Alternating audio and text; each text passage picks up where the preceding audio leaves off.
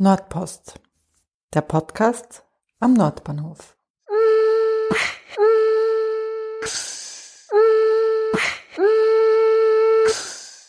Willkommen zur 16. Ausgabe von Nordpost. Ausnahmsweise an einem Donnerstag. Grund dafür ist eigentlich der ursprüngliche Zweck dieses Podcasts, nämlich über aktuelle Entwicklungen zu berichten, aber auch über Veranstaltungen. Und ich bin erst vor kurzem über ein Theaterstück gestolpert, das nächsten Freitag schon im Kretzel Premiere haben wird. Die Zwillingssterne von der Gruppe Kultonic. Und daher habe ich mich kurzfristig entschieden, ein Interview mit dem Regisseur Jakob und der Schauspielerin Veronika zu machen, das jetzt rechtzeitig vor der Premiere noch erscheinen wird. Ja, ähm, wir haben über ihr Projekt gesprochen, aber auch über das Theaterspielen in Corona-Zeiten und vor allem, wie sich die neuen Gegebenheiten während des letzten Jahres vielleicht darauf die Zukunft auswirken werden. Das heißt, inwiefern man vielleicht jetzt auch anders Theater spielt oder sich künftig mehr traut. Ja, dann wünsche ich euch viel Spaß bei dem Gespräch, das wir draußen im Freien aufgenommen haben, bei uns im Kretzel. Das heißt, ab und zu hört sich auch ein kleines bisschen Wind und ein kleines bisschen Kinderlachen, wie es bei uns im Kretzel halt so ist. Und ich wünsche euch jetzt viel Spaß mit dem Gespräch.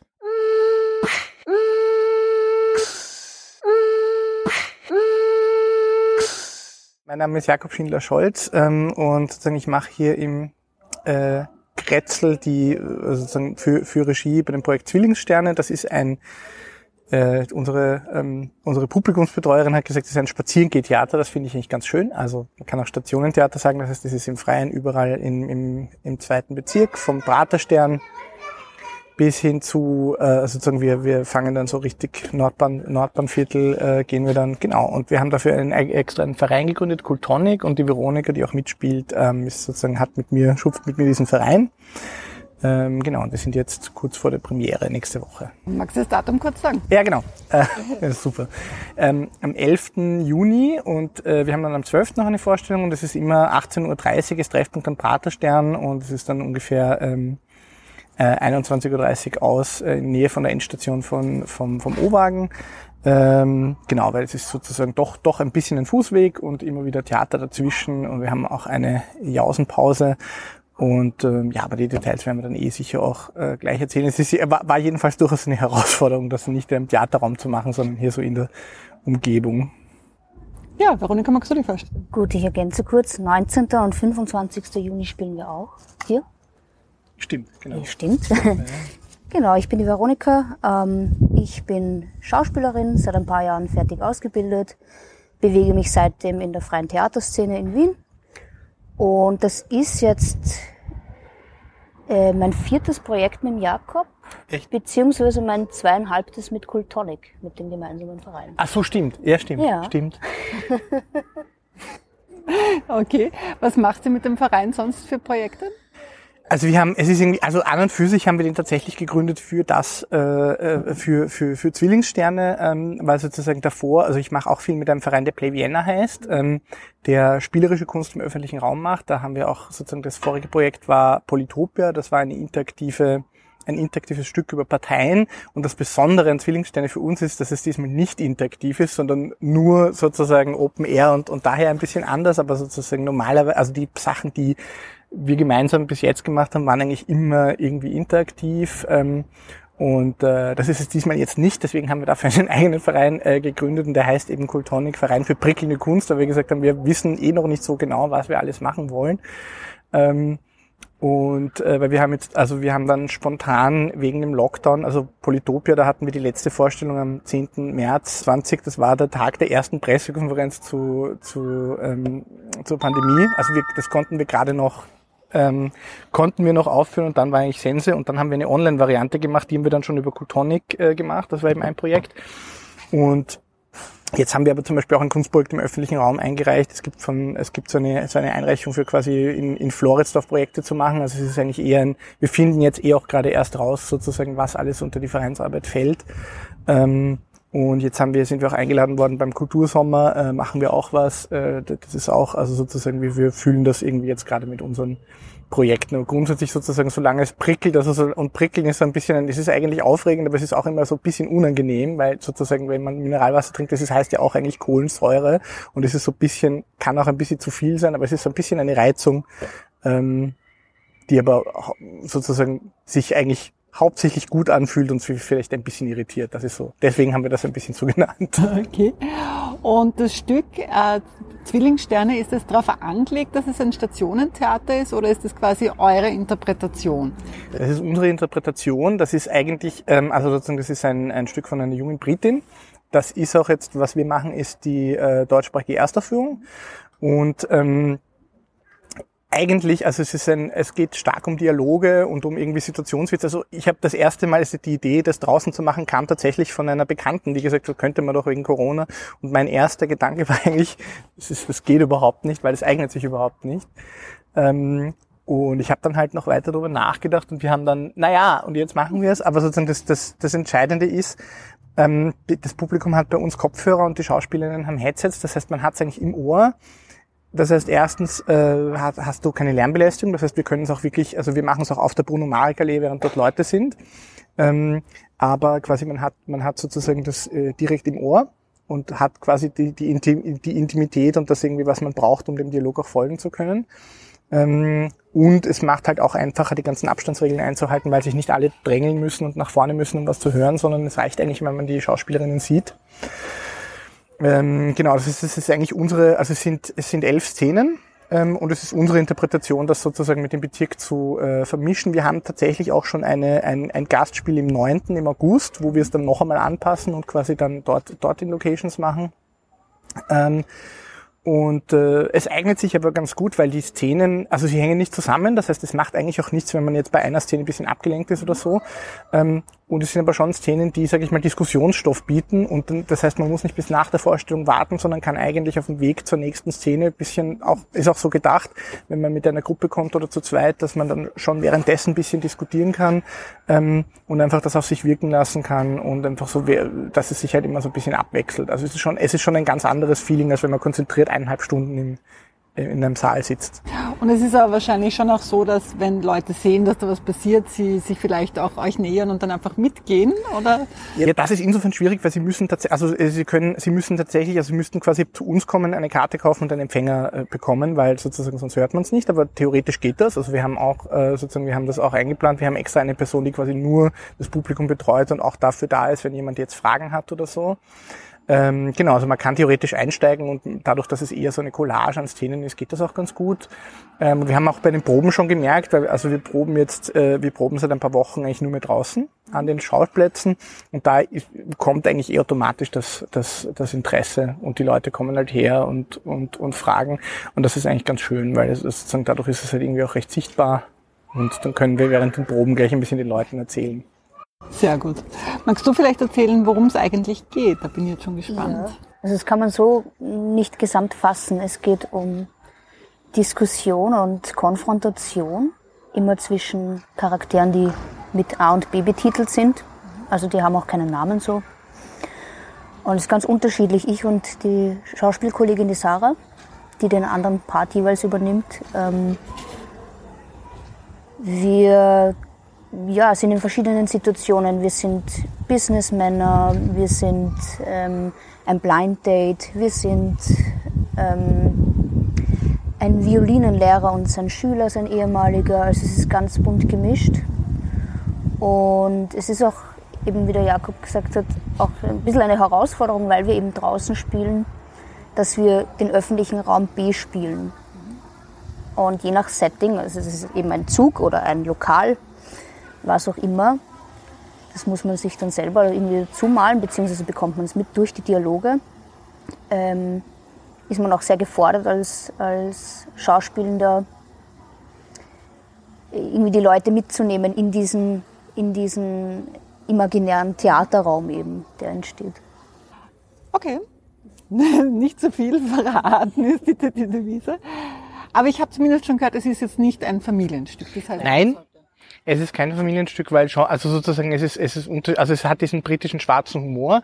Also man merkt vielleicht jetzt dann auch nicht gleich in der Szene äh, sozusagen, ähm, wie teilweise, ich sag mal, irgendwie schwer, schwerwiegende Dinge sind, die da verhandelt werden, sondern das ist vielleicht erst nachher oder so. Ähm, äh, Gerade bei diesem Blind Date ist dann sozusagen, kommen manche Leute erst ein paar Stunden nach der Vorstellung drauf, worum es da eigentlich ging. Ähm, mehr sage ich jetzt nicht. ähm, und ähm, äh, ja, na, ich denke mal, das muss man nur bei uns im Viertel auch dazu sagen, weil man die Kinder eigentlich überall ja. hinschleppt. das ist eh, das ist eh immer die erste Frage. Also es ist, ist halt auch schade. Andererseits denke ich mir, es ist sozusagen, man, gerade hier, man macht eh so viel mit den Kindern und dann irgendwie diesen, diese, diese Orte, auch gerade zum Beispiel den Betner Park und so, ähm, vielleicht mal ähm, am, am Abend in einem anderen Setting erleben. Also wenn wir, wir haben eine Station im Betner Park, da ist es dann allerdings schon dunkel. Ähm, also wir starten bei, wir starten nicht noch bei Tageslicht, gerade jetzt. Ähm, und so die letzten vier, fünf Szenen sind dann eigentlich in Dämmerung oder Dunkelheit. Ähm, und das ist dann ähm, sozusagen ist dann, ist dann nochmal eine ganz andere Atmosphäre. Und ihr habt euch die Location quasi im Nordbahnviertel ausgesucht, weil du da wohnst, oder? Nein, nicht, nicht nur. Also das war sicher, also sagen wir so, ich sozusagen so genau, wie wir das jetzt auf die Locations abstimmen, kann man sicher nicht, wenn man da, also weil ich, ich gehe, ich gehe die Wege halt jeden Tag. Das heißt, das ist, ähm, war sicher ein Vorteil. Ein weiterer, also zwei Sachen eigentlich. Das eine ist, ähm, die, dass die Gehsteige hier irre breit sind und wir deswegen, also zum Beispiel, wenn man jetzt keine Ahnung im 17. oder im 8. das machen würde, ähm, dann würde man, also wir haben maximal 30 Leute, die wir mitnehmen können. Es würde einfach nicht gehen, weil du die Straße auf Meter verstopfst. Und wenn man auf der Bruno Margallee geht, ist es eigentlich, also muss man ein bisschen aufpassen, aber es ist eigentlich kein Problem. Also wir haben eigentlich bei allen Locations gut Platz. Ähm, das ist das eine. Und ähm, wir haben eigentlich in, in einer fußläufigen Distanz von, ich glaube, die Netto-Gehzeit ist so 40 Minuten, hast du eigentlich fast ähm, irgendwie alle Stadtteile, die es in einer Stadt so geben kann, weil wir beginnen am Praterstein unter der Unterführung also sozusagen, es ist alles irrsinnig verkehrslastig und so.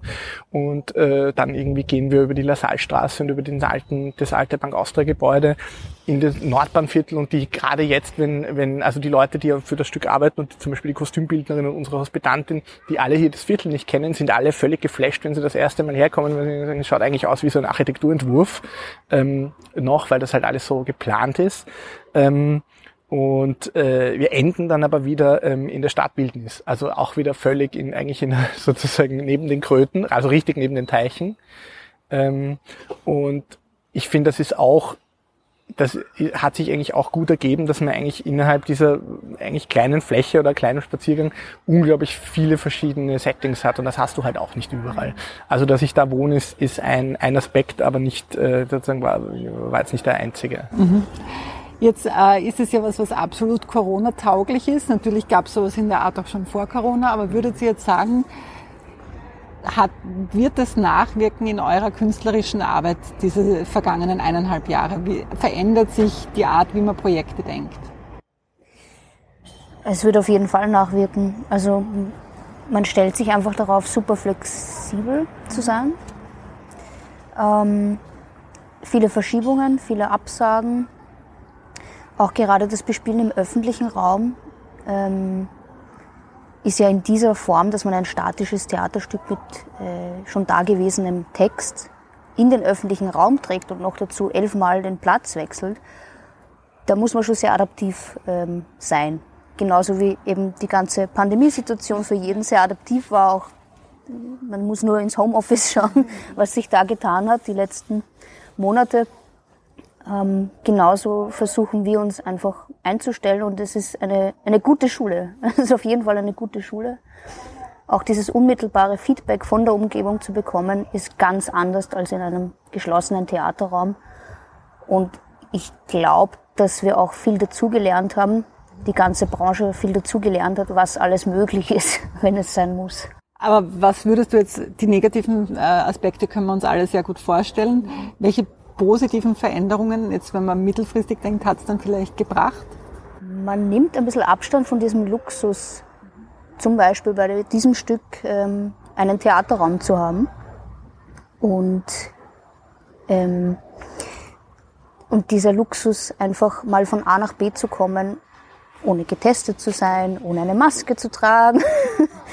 also ist ja doch, oder? Was würdest du sagen? Na, ich finde, ich, ich habe ein bisschen eine spezielle Meinung. Ich finde, es ist, also ich finde immer auch, dass ein Theaterraum eine Belastung ist. Weil, also sozusagen, es ist nicht nur sozusagen, es ist also sozusagen, weil der Theaterraum ist halt darauf ausgelegt, dass der selber nichts ist, sondern man kann halt reinlegen, was man will. Und das heißt aber halt auch, dass du eine Person brauchst, die sagt, ja, ich kann, ich kann das alles ausfüllen und die aller, allermeisten Dinge, die ich in Theaterräumen sehe, denke ich mir, okay, du hättest das jetzt nicht unbedingt gebraucht. Also es ist auch, es ist nicht schlimm, wenn man sozusagen die Kontrolle, oder sagen wir so, die Idee war, Kontrolle auch abzugeben an die Umgebung und halt an die Leute und an alles. Ich habe es ein bisschen unterschätzt, also es ist doch, man gibt doch wesentlich mehr Kontrolle ab, als man denkt. Also zum Beispiel alleine die, wir haben, wir haben eine Szene, die müssen wir jetzt eh verlegen, aber die war geplant unter einer öffentlichen Laterne. Und wir wissen nicht genau, wie die geschaltet ist. Und manchmal bei der Probe haben wir es so geschafft, dass die Laterne brennt und manchmal waren wir zu früh. Und dann hatten wir kein Licht von der, also ist nicht so schlimm, weil es war trotzdem sozusagen noch Dämmerlicht. Aber das heißt allein die Lichtstimmung, die du normalerweise im Theater einfach fixierst, du hast die Scheinwerfer und das ist immer so, ist halt unterschiedlich.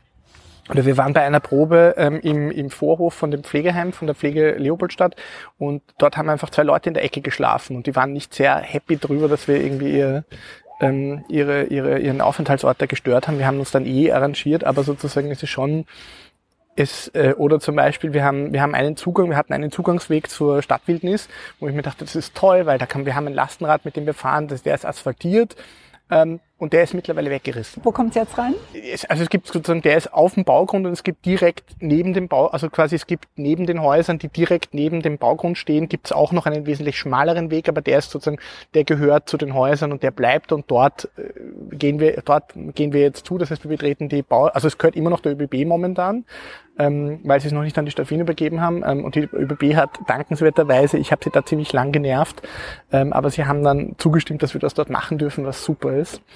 Ähm, und wir gehen relativ lang sozusagen eigentlich am Grund von den, von den Häusern und gehen dann erst sehr, biegen dann erst sehr spät ein. Aber solche Dinge zum Beispiel, das weiß man ja nicht, weil sozusagen man kennt die Baupläne nicht im Detail. Ähm, genau, und das wollte ich sagen. Und ich finde es aber trotzdem auch cool, dass man eben sagt, ja, äh, es ist, ähm, es ist nicht so schlimm, wenn man nicht die ganze Kontrolle hat, weil es auch irrsinnig viel, also zum Beispiel, was wir nicht wussten ist, wenn man um halb zehn bei diesen Teichen ist, dann hast du einfach die Frösche, die singen. Und das könntest du nie reproduzieren im Theater. Ähm, und das ist halt jetzt einfach eine super Untermalung. Ähm, und das sind halt ein bisschen die positiven Effekte. Und ich habe halt immer schon, also wir haben zum Beispiel Polytopia einmal in einem klassischen Theaterraum gemacht und einmal in einem Museum. Und ich habe immer schon irgendwie ein Faible gehabt für Nicht-Theaterräume und von daher kommt mir eigentlich das, dieses, dass man eben sagt, man muss halt flexibel sein und, und vielleicht andere Lösungen finden kommt mir extrem entgegen und wir haben einen riesen Vorteil. Ich habe von irrsinnig vielen Kollegen und Kolleginnen gehört, die gesagt haben, wir haben eigentlich jetzt fünf Stücke geprobt, die sind fertig, aber die wird nie jemand sehen, weil die quasi, weil der Spielplan so durchgetaktet ist, dass wenn deine Spieltermine verfallen, dann hast du in zwei Jahren wieder quasi was frei, weil die Theater alles durchplanen dadurch, dass wir nicht in einem Theaterraum sind, wir mussten verschieben wegen, dem, wegen der Osterruhe, weil wir hätten eigentlich im April Premiere gehabt. Und es war eigentlich kein Thema, weil dort, wo wir sind, ist normalerweise öffentlicher Raum, da gibt's keine Veranstaltungen. Ich habe einfach halt alle, also ich meine, gut, ich habe schon fünf, sechs, äh, meine fünf, sechs Ansprechpartner angeschrieben und gesagt, die, die Termine ändern sich, aber es war im Grunde egal, weil, weil wir, weil wir sozusagen im öffentlichen Raum sind. Und das ist was, also den Luxus hast du nicht, wenn du, in, also da, diese Möglichkeiten hast du nicht, wenn du in einem Theater bist. Und das ist, oder zum Beispiel, wenn wir jetzt sagen, vielleicht, wir machen noch Zusatzvorstellungen und so, das ist, da können wir einfach sagen, wir sind dort. Ähm, und bei ein paar Locations müssen wir halt nochmal fragen, also müssen wir fragen, weil die im Privateigentum sind, aber sonst können wir das einfach machen. Also es ist schon, man hat schon noch viele Freiheiten. Cool. Das heißt, es kann sich auch bei, wenn das jetzt gut läuft, bei künftigen Projekten wieder so ähnlich sein, dass ihr einfach ja, also die Räume sucht beziehungsweise sie haben tatsächlich auch schon Pläne. Also es gibt diese eine Vorstellung im Alsergrund. Der Alsergrund hat einen eigenen Kultursommer wo sie uns eingeladen haben, wo wir eigentlich noch einmal die, die Route komplett neu recherchieren. Und wir haben ein Konzept eingereicht, der Bund hat so eine Förderung, die heißt Frischluft für Open-Air-Konzepte und dort haben wir eine Österreich-Tournee eingereicht, weil wir haben ähm, die, also wir haben, wir haben, wir haben natürlich Equipment, wir haben ein Lastenrad, wo Technik drauf ist und unsere Kostümbildnerin hat tatsächlich eigentlich für jede Figur ein Kostüm gemacht. Das heißt, wir haben 22 Kostüme, die wir haben und wir haben uns extra einen Kleiderständer auf einen Anhänger ähm, schweißen lassen. Den kann man jetzt entweder ans Rad hängen oder man zieht ihn mit der Hand. Also wir haben, wir haben eine, eine fahrbare Garderobe und das heißt, theoretisch könnten wir ganz Österreich mit dem Zug bereisen und, vom, und dann vom, vom Bahnhof zum Veranstaltungsort radeln. Also wir könnten eigentlich ohne Auto eine Österreich-Tournee machen. Ist noch nicht raus, ob wir das wirklich kriegen, aber die Idee finde ich sehr cool. Das wäre super, wenn das was wird. Und dann müsstet ihr für jede Location aber noch vorrecherchieren. Genau, also beziehungsweise es ist halt dort vor Ort, äh, sozusagen gibt es ja eh dann Leute, die, also wir würden wahrscheinlich ein paar Locations, kann man wahrscheinlich so planen, ein paar müssten wir besuchen. Ähm, stimmt, aber dadurch, dass es sozusagen die Szenen stehen und wir ungefähr einen Ablauf haben und auch ungefähr wissen, was die Location braucht, ist eben das Spannende, es wäre dann eigentlich, es wäre sozusagen location-spezifisches Theater, aber ähm, quasi in, in, in Serie.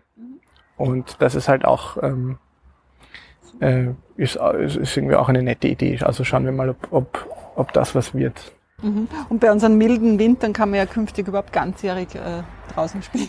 Ja, das, es war tatsächlich als Winterspaziergang geplant, ist dann nicht gegangen, auch wegen, wegen, wegen Corona, aber sozusagen wir hätten auch, wir hätten auch eine Variante gehabt, wo wir dann einfach Tee ausgeschenkt hätten ja. und so. Also vielleicht jetzt nicht irgendwie im Hauptwinter, aber, aber, es, aber wenn, die, wenn die Leute sozusagen sich das trauen und sagen, wir packen uns ein und gehen zwei Stunden spazieren, sicher. Also, ähm, und ja.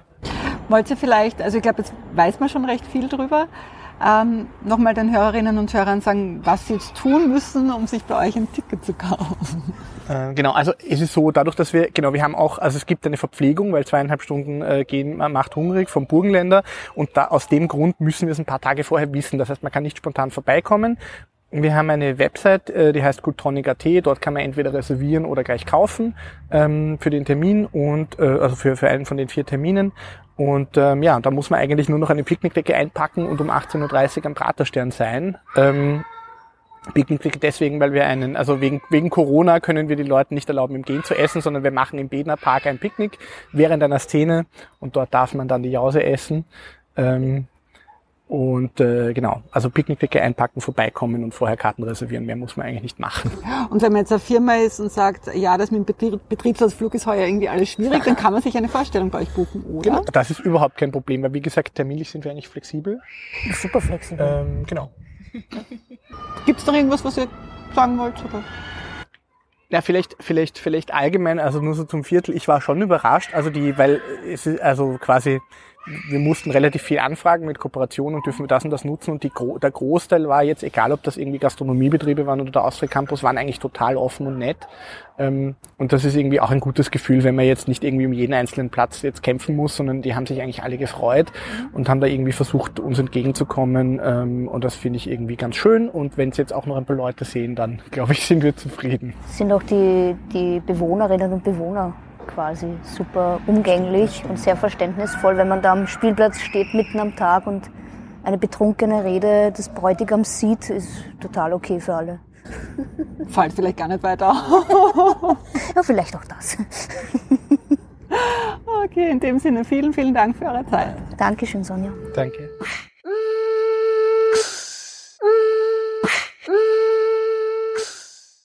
Ja, herzlichen Dank fürs Zuhören. Vielleicht hat der eine oder die andere Lust bekommen, sich ein Ticket für die Premiere oder eine der Folgevorstellungen zu kaufen.